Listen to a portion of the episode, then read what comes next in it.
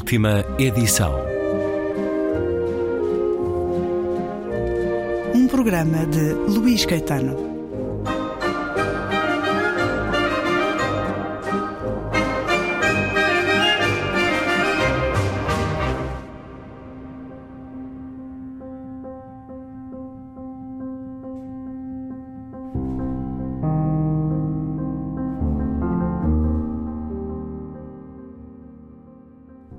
Porta fechou-se. O relógio tic-taqueava. Ele ergueu o rosto. Por que é que não me has de arrendar o rancho? Arrendar-te o rancho? Sim. Julguei que já te tinha dito que não quero discutir esse assunto. Isto é um novo assunto. Não é, não. Eu dava-te o dinheiro todo. Podias fazer o que quisesses com ele. O dinheiro todo. Tu nem sabes do que estás a falar. Não há dinheiro nenhum. Há 20 anos que esta herdade mal rende para pagar as despesas. Não trabalha aqui um só branco desde antes da guerra. Seja como for, tens 16 anos. Não consegues governar um rancho. Consigo sim. Estás a ser ridículo. Tens é de ir à escola. Ela pousou o guardanapo na mesa e empurrou a cadeira para trás e levantou-se e saiu. Ele afastou a chávena de café diante de si. Recostou-se na cadeira. Na parede em frente, acima do aparador, estava uma pintura a óleo representando cavalos. Via-se meia dúzia deles a fugir de um cercado de estacas, derrubando a vedação de crinas longas e revoltas em olhos desvairados. O artista tinha-os copiado de um livro. Tinha o longo focinho andaluz e os ossos da face denotavam sangue de raça berber. Distinguiam-se os quartos traseiros dos que vinham à frente. Belos quadris e suficientemente robustos para dar bons cavalos de manejo de gado. Como se tivessem nas veias sangue de Stildust, talvez. Mas nada mais condizia. E nunca existira um cavalo assim, que ele tivesse visto. E certa vez perguntar ao avô que género de cavalos eram aqueles. E o avô ergueu os olhos do prato e fitou o quadro como se nunca o tivesse visto antes. E disse que aquilo eram cavalos de livros de estampas. E continuou a comer.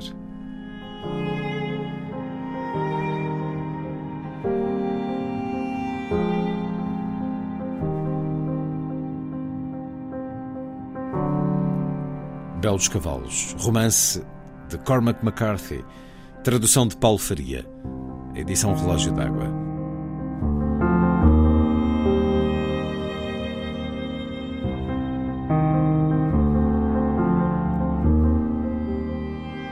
Cormac McCarthy deixou-nos nesta terça-feira, 13 de junho, a poucos dias de fazer 90 anos, mas fez muitas coisas na vida, incluindo um programa de rádio no Alasca. Foi pobre em boa parte da existência, mas não pareceu ralar-se muito com isso. As últimas décadas trouxeram-lhe outra tranquilidade, reconhecimento das instituições, da crítica, dos leitores e do cinema. A sua obra está publicada em Portugal, na Relógio d'Água, com a tradução de Paulo Faria, vivia há muito discreto no seu território em Santa Fé, escrevendo sobre o mundo enquanto lugar hostil, mas também por isso desafiador, estimulante. Escrevia muito sobre aquilo que não é evidente, as camadas escondidas, incluindo dentro de nós. Fascinado pela ciência e pelo subconsciente, escutemo-lo sobre isso.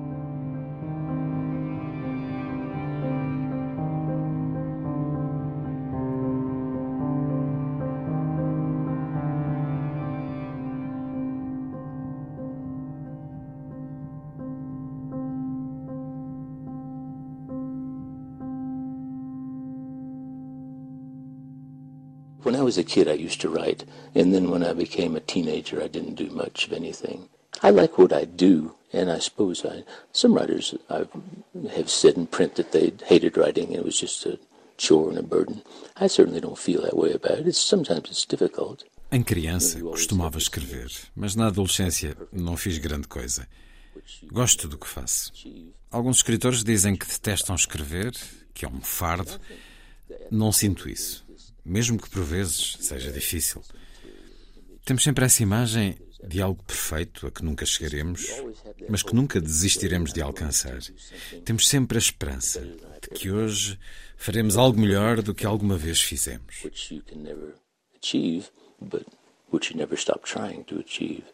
But I think that at the core of it, there's this this image that you have, this interior image of something that is absolutely perfect.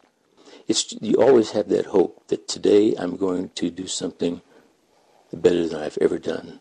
Henry Miller was working on his second book in Paris after he'd published Tropic of Cancer. He said he would get up every morning and would go in and sit down at the typewriter and poise his hands his hands over the key, and he would call out in French, "J'écoute."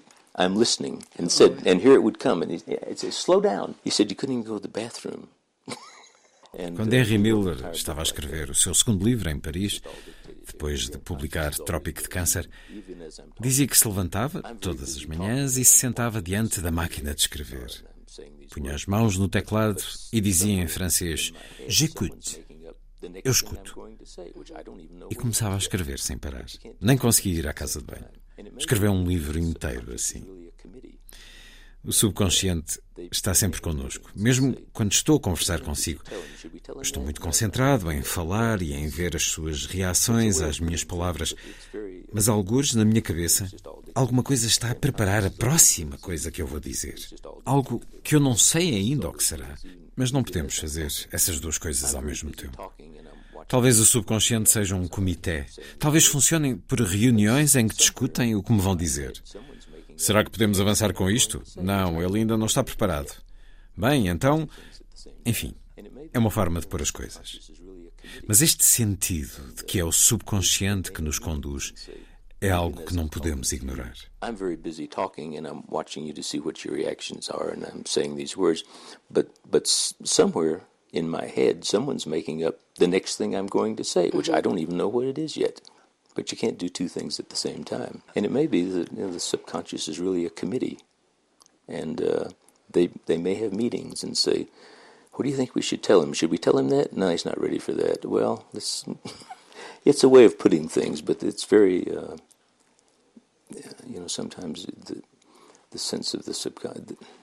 The sense of the, of the subconscious and its role in your life is just uh, something you can't ignore. In science, a lot of times the people work on problems and just hit a wall and can't solve them, and they'll be so- the most famous one be solved in dreams. The most famous one is is Kekule's benzene ring. He was doze. He was he was he couldn't figure out what benzene looked like. He couldn't figure out the the shape of the molecules and everything, and and he fell asleep in front of his fire, and he and he dreamt of the hoop snake, the Ouroboros, the snake with its mm-hmm. tail in its mouth. Mm-hmm. And when he woke up, he realized, oh, it's a ring.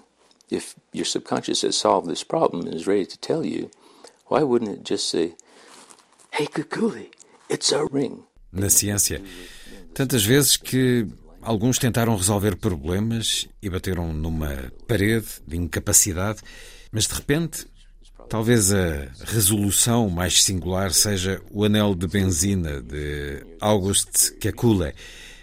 Ele não conseguia descobrir a fórmula química da benzina, a forma das moléculas. Um dia adormeceu em frente à lareira e sonhou com uma serpente enrolada, com a cauda enfiada na boca. Acordou e apercebeu-se que a fórmula da benzina era um anel. Ora, se o subconsciente tinha a solução, por que não lhe deu simplesmente? porque não lhe segredou: Ei, que é É um anel. Talvez tenha a ver com o subconsciente ser mais antigo que a linguagem e se sentir mais confortável, criando estes efeitos dramáticos para nos dizer as coisas. A linguagem não terá mais de 70 mil anos, comparando com os 3 ou 4 milhões de anos em que por cá andamos. A linguagem é muito recente. Mas o subconsciente entende a linguagem entende os problemas que enfrentamos. Quando dormimos, o subconsciente trabalha para nós. Por vezes, dessas maneiras muito específicas. Language is probably no more than about 70,000 years old. Well, compared to the three or four million years that we've been here, that's very recent. But it understands language because it understands the problems that you're working on, and then it, when you're sleeping, it will work on them for you. See, sometimes it will it will be quite specific. There's uh, there was some years ago a, um, a math mathematician at MIT, and he uh, he was working on a problem that was really very important to him. It was a major problem, and he just could not get it, and he, he absolutely had hit a wall. Há alguns anos, um matemático do MIT trabalhava num problema de grande importância e não conseguia avançar e desesperava com isso. Os amigos e a mulher estavam preocupados com ele porque estava a ficar deprimido. Uma noite, depois de adormecer, sonhou que jantava com o famoso matemático John Nash e que conversavam animadamente. No decurso da conversa, ele expôs o problema a John Nash que refletiu atentamente e lhe pediu um lápis e começou a escrever equações no guardanapo e a explicar-lhe o seu raciocínio. Nesse momento, o matemático do MIT acordou, acendeu a luz e anotou num bloco de notas que tinha na mesa de cabeceira alguns apontamentos sobre o sonho e depois voltou a adormecer. Na manhã seguinte, acordou e pensou: Meu Deus, que sonho tão estranho, que rabiscos terei eu posto no meu bloco de notas. E quando olhou para ele, tinha ali uma elegante solução para o problema que o atormentava. Então, publicou o estudo com a solução e colocou John Nash como coautor. And he scribbled down the equations and scribbled down a couple of notes to himself and went back to sleep. Well, the next morning he woke up and the first thing he thought was, God, what a strange dream. I wonder what kind of gibberish I've written on my little pad. And when he looked on the pad, here was this really elegant solution to the problem. So he wrote up the paper and he cited Nash as co-author. Cormac McCarthy, numa entrevista a Oprah Winfrey, uma das poucas a que será possível aceder, homem discreto, distante dos holofotes. O seu nome em Portugal é indissociável do, do tradutor Paulo Faria, que um dia o quis conhecer. Quando visita Cormac McCarthy, é para traduzir melhor ou é porque ah, admira aquele tipo? Não, o Cormac McCarthy eu só falei com ele por carta. Ele não creio que use o e-mail. Se usa, não sei. Eh, eu tive com ele uma vez, eh, visitei uma vez. Eh, ele não é pessoa para se deixar visitar muitas vezes. Mais. Muitas vezes. Foi para o traduzir um, melhor? A visita que lhe fiz, não, mas as cartas, sim. Todas as cartas que eu lhe escrevi foram. Aliás, ele não, não é pessoa para para entrar em grandes conversas sem ser sobre assuntos muito concretos. Portanto, eu tive o cuidado nas cartas que lhe escrevi de fazer perguntas muito concretas sobre esta palavra significa o quê, esta expressão significa o quê, o que é que está aqui a dizer, sem, sem derivas filosóficas que eu sabia que ele não ia que ele não ia sem grandes delongas quando eu estive com ele da vez que estive com ele em Santa Fé um, onde ele mora nós antes de o encontrarmos, eu e um amigo meu nova-iorquino com quem eu fui, um, nós ainda não tínhamos certeza absoluta se íamos estar com ele ou não, porque havia um contacto e havia a possibilidade de estarmos ou não, e pronto, ele não deu a certeza que estava lá em Santa Fé nessas datas em que eu lá ia. E, e encontramos um alfarrabista, precisamente, onde o Cormac McCarthy vai e compra livros. E ele, e falamos com ele sobre o Cormac McCarthy, que, que o conhece, conhecem-se, e ele disse falem com ele sobre tudo menos sobre livros.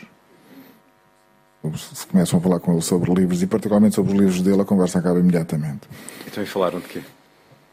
Com ele falámos sobre essencialmente física, eh, química, eh, sim senhor. É isso que então, ele... o curso deu jeito para isso, espero. Paulo Faria, tradutor de Cormac McCarthy, incluindo dos dois recentes Stella Maris e O Passageiro, a obra do escritor norte-americano, está publicada na Relógio d'Água. Cormac McCarthy morreu na última terça-feira, aos 89 anos.